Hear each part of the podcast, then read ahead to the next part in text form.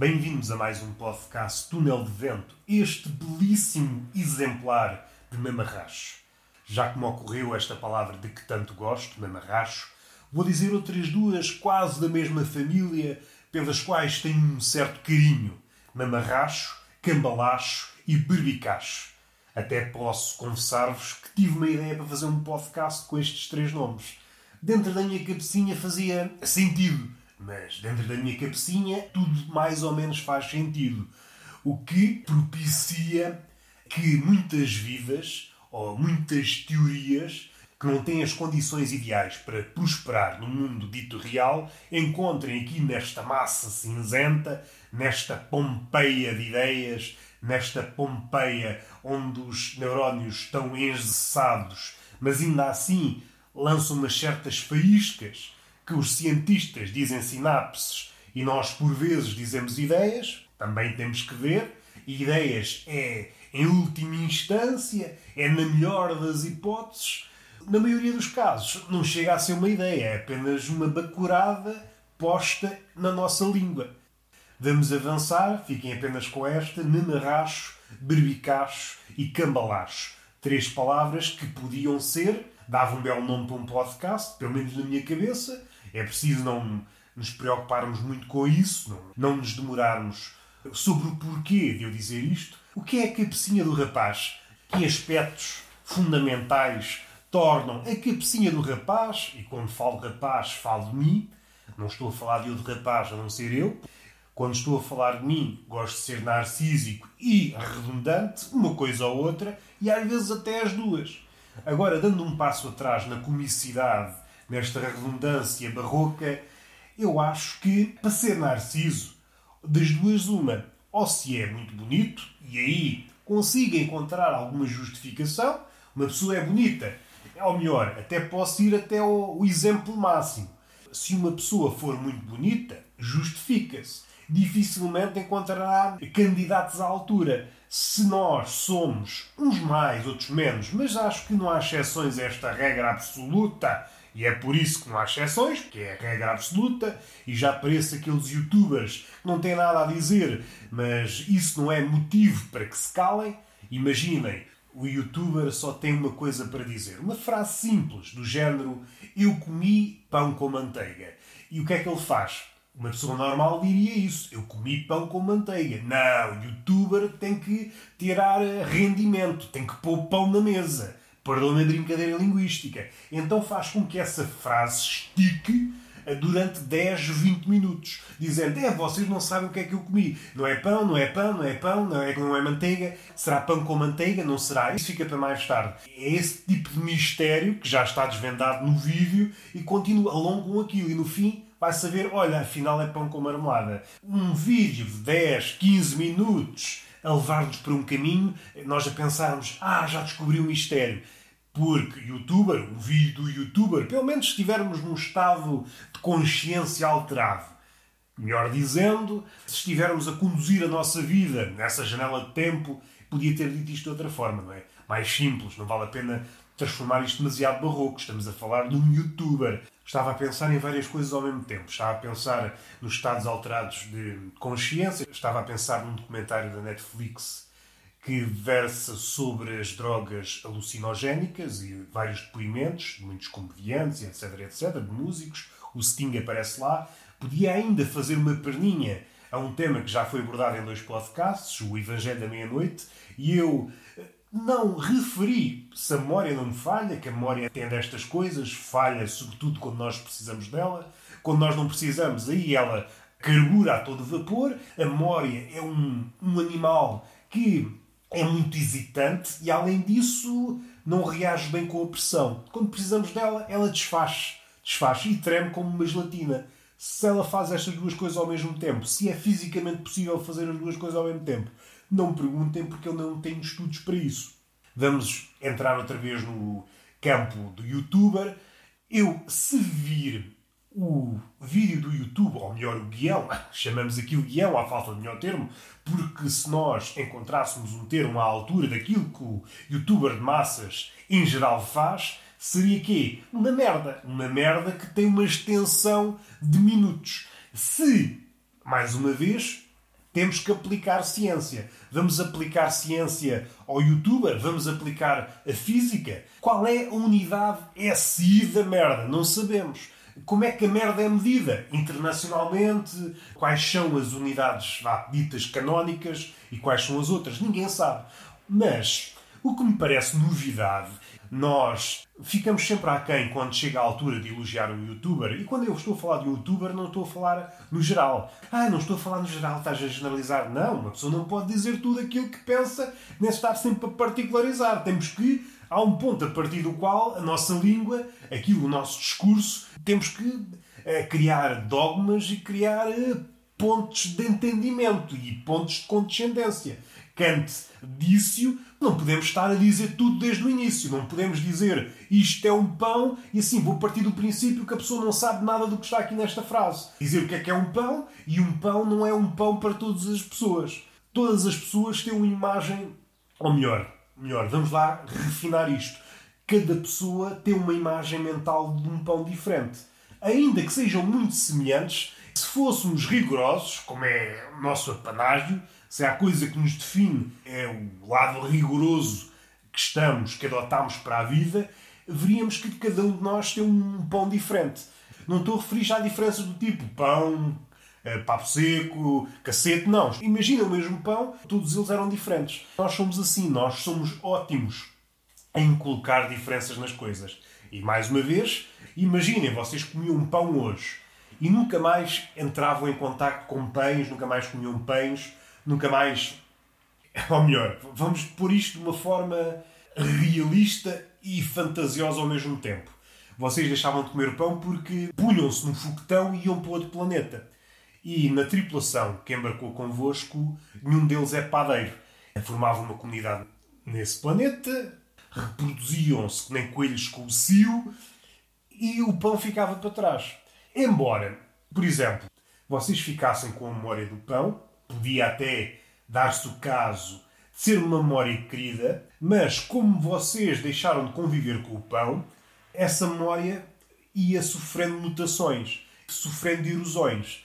Imaginem se vocês nunca tentassem fazer pão, ou pondo essa hipótese limite de nunca mais fazer pão nesse planeta, a imagem ia sofrendo alterações. E ao fim de 50 anos, esse pão que a imagem mental se assemelhava em grande parte a um pão, ao fim de 50 anos era, por exemplo, um pônei. A memória tem dessas coisas, vai sofrendo alterações, uma vez, às vezes é no sentido de acentuar, outra vez é no sentido de diminuir, outras vezes é no sentido a memória. Vamos utilizar aqui outra analogia, é uma espécie de oleiro que vê todos os acontecimentos frescos e então nunca está contente com a forma, está sempre a mudar a forma. Por vezes essas mutações não são muito perceptíveis, é pequenas mudanças, outras tem um vaso e de repente apetece fazer uma bola, por exemplo. Não foi uma mudança muito drástica, mas vocês perceberam o que eu queria dizer. A memória tem essa, não é embriaguez, mas essa hum, insistência, não essa fome pela forma. Eu acho que é isso. No fundo, no fundo, a memória, que é a mãe de todas as musas, tem a sede, tem a fome pela forma. E é isso que nós vemos de uma forma mais, outra vez a palavra forma, de uma forma mais comedida em todas as musas. A memória parece-me que prevalece sobre todas elas em relação a esse atributo que é essa ponte de essa ponte tensa em relação à forma. Nunca está contente com aquilo que tem e está sempre a mudar. Surge um rol, um mar, um dilúvio de interpretações, de teorias. Aqui a psicologia pode entrar. O porquê da memória ter formado uma coisa que inicialmente era um pão para um pônei. A psicóloga, hum, tens um problema. O, por exemplo, um pão que se transformou numa migalha? Será isto uma imagem da finitude? Alguém que, seja num estado lúcido, seja em sonho, sonhou com a migalha, será que está a prever a sua finitude? Será que prevê que o fim está próximo? Ninguém sabe. E eu já disparatei. Eu só queria dizer que o youtuber, eh, se visto de um ponto de vista, não é otimista, mas elogioso, é uma espécie de livro policial, é um conto policial e está a honrar, por exemplo, Fernando Pessoa, Pou, que foi o pai do conto policial, porque nós estamos sempre à procura de qualquer coisa. E vai saber, há um criminoso, youtuber, porque nos matou tempo. O youtuber é um bandido porque nos faz matar tempo. Mais uma vez, este youtuber que eu refiro, se abríssemos a caixinha do nome para ver o que é que eu quero dizer, está lá youtuber de massas e vocês percebem que tipo de youtuber é que estamos a falar. Não vale a pena, embora eu o faça de modo mais ou menos irónico e pondo-me de bicos de pés para analisar a coisa de cima para baixo, sinto-me desconfiado de quem faz isto. E agora perdi-me. Ia fazer uma à parte sobre a metacomédia, sobre a meta-análise, mas o que é que eu quero dizer em geral? Adaptando-se ou não àquilo que eu estava a dizer. Com as devidas exceções, claro, uma pessoa vive no século XXI e tem que frisar as exceções, que é uma coisa engraçada. Nós vamos frisar as exceções! E a regra? A regra ninguém sabe. Vamos frisar as exceções e a regra ninguém sabe. Ah, as generalizações são todas. Não, calma. A matemática prova o contrário, a física prova o contrário, as leis universais provam o contrário. As leis universais são o exemplo capital de generalizações que funcionam. Por isso que nós temos alguma ordem no mundo.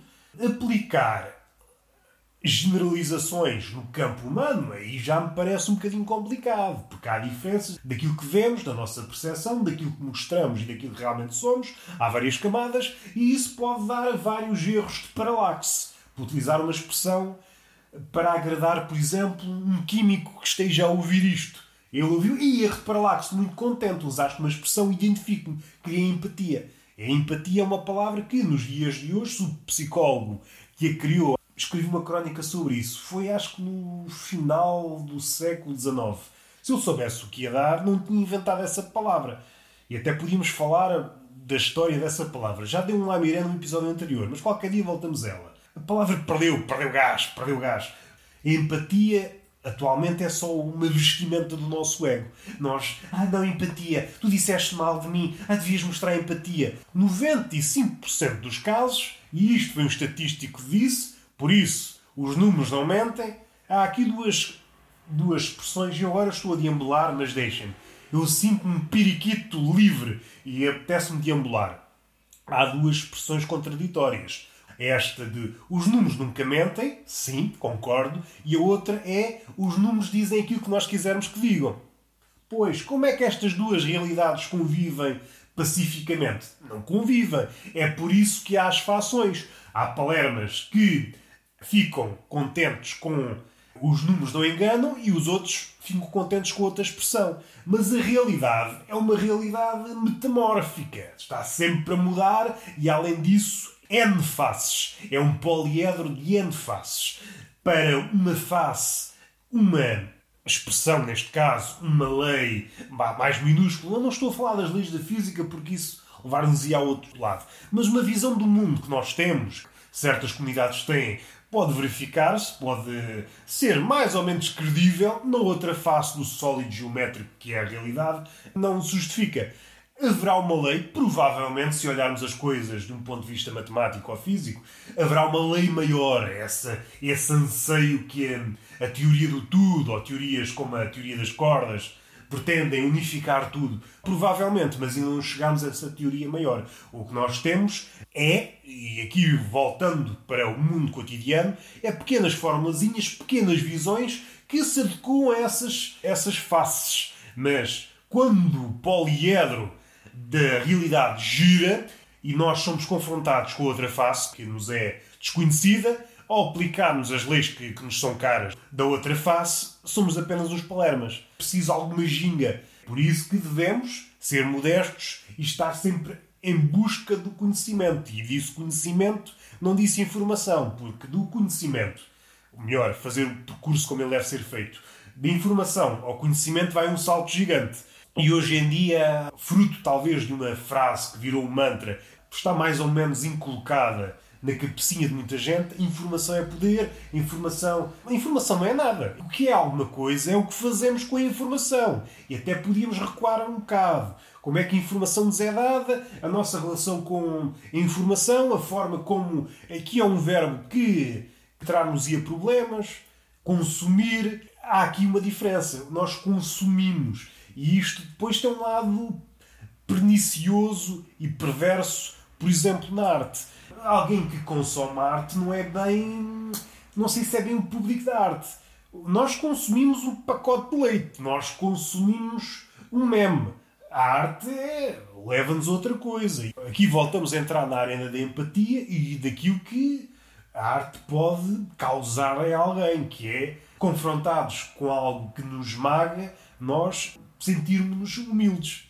Há aqui uma espécie de. não é atrito, uma espécie de obstáculo, porque e a ideia é a partir daqui, do Narciso. Onde é que eu já fui?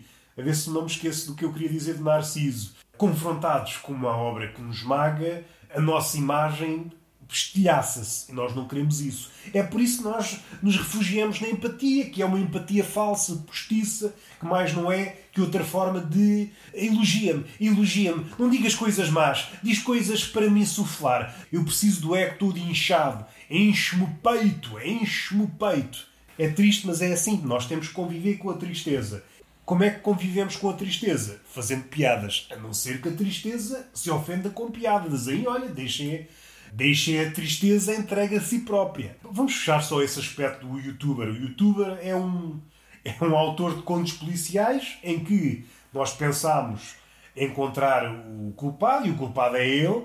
Pensámos que íamos rumo a uma conclusão e afinal não era. Afinal Pensávamos que ia dizer eu comi pão com manteiga e afinal comeu marmelada. Enganou-nos. Nós sentimos defraudados. Nós pensámos eu vou contigo nesta jornada, esta jornada metafísica, no final da qual eu sairei uma pessoa melhor. E não. Sinto-me enganado. Sinto-me enganado. Eu segui-te, meu Moisés dos gritos e das introduções palhafatosas, e enganaste-me. Trocaste a manteiga pela marmelada. Meu bandalho, fizeste clickbait ao meu coração.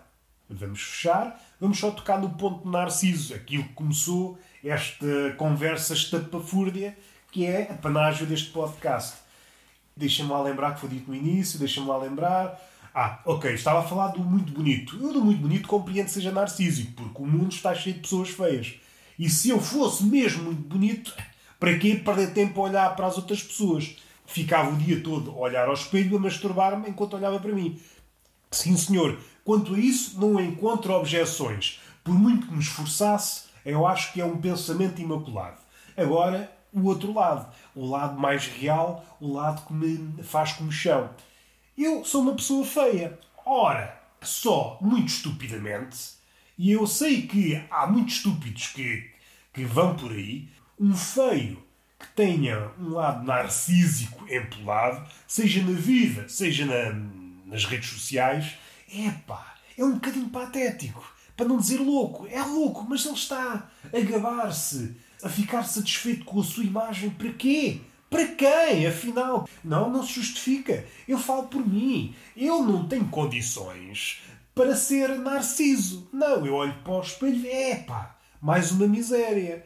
Eu olho para o espelho e digo, opa, lembrei-me da Síria. Olho-me ao espelho e penso, epá, o mundo não precisa disto, fecho-me em casa. Porque o mundo é só tragédias. Eu vou sair à rua, fecham um correio da manhã, olham para cima a pensar: epá, o mundo é triste, e de repente cruzo-me e de supetão, podem utilizar sempre a expressão de repente, e de supetão cruzam um olhar comigo e epá, afinal o dia ainda tinha a pior coisa reservada para mim.